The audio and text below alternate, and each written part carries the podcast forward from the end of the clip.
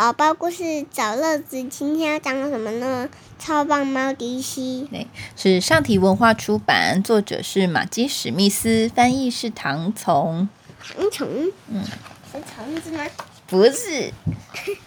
这个故事说一只超棒的猫咪，它的名字叫做迪西。很久以前，我爸爸还留着大蓬头。有一天，一只小小的猫咪走到他的门口。爸爸想找出这只是哪儿来的小猫咪，却没人知道。所以，爸爸决定养它，依照最喜欢的叔叔的名字，叫它为迪克斯。然后为它准备柔软的床，还买了许多玩具。可是，迪西最爱的游戏是飞快的冲过房间，咻，再跳上爸爸的腿上。迪西长得好快哦！爸爸遇见妈妈，他们结婚了。迪西喜欢他的新家，不过妈妈说迪西还是很寂寞。直到有我作伴，我刚从医院回家的时候，迪西还不知道他是不是喜欢我，但是他很快就习惯了我哦。他对我闻了又闻，跟着我到每个房间。我睡觉的时候，他会保护我。我刚学说话，把迪克斯说成了迪西，他也不反对，而且还蛮喜欢他的新名字的。我开始学会走路的时候，他觉得好烦哦。可是他很高兴，因为我睡大床了，我长大了，我有了新的弟弟。爸爸妈妈忙着照顾法兰基，我就跟迪西玩。早上他会坐在我的身上。等我张开眼睛，然后我们一起决定要去做什么。我们会躲在床底下讲故事，到处玩玩具，一起画画。如果迪西玩腻了，他就趴在椅背上或盯着墙壁发呆。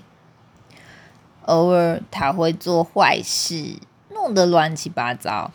可是我没办法对他一直生气。我开始上学，迪西却对我闹脾气。他翘起高高的尾巴走开，好像不关心我要出门一样。不过他总是等着我回家。迪西一直陪着我，我们每天都一起玩。我越长越大，迪西却越来越不灵活。他瞎了一只眼，不想多动。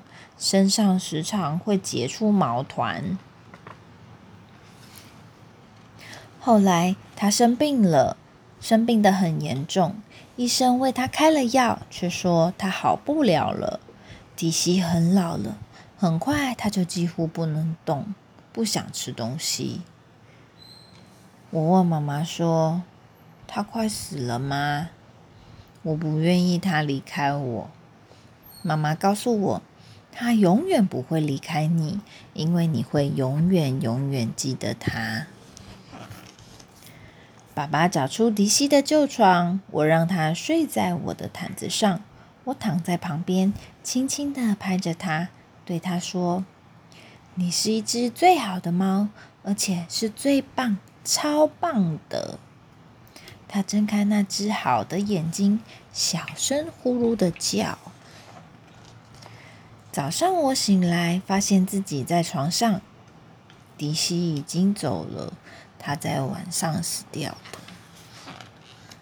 我们把迪西埋在他最喜欢的树下，还帮他准备了很多的玩具和食物，希望他升上远方的猫天堂。超棒猫迪西。过了一个月，我们去流浪动物之家。爸爸说，迪西会喜欢我们养新的小猫的，因为我们是爱猫人。尤其是我有一个橘色的小绒毛球，它一直在玩我的鞋带，所以我就选了它。我好想念迪西哦，但荆棘真的很有趣，它在屋子里横冲直撞，就像迪西小时候一样。他还喜欢坐在我的肩上，我觉得荆棘是超特别的猫。我相信迪西也会同意。我给荆棘看迪西的照片，告诉迪西他的故事，这样他就可以认识迪西这只超棒的猫咪喽。献给所有离开我们升上天堂的爱猫。晚安，讲了。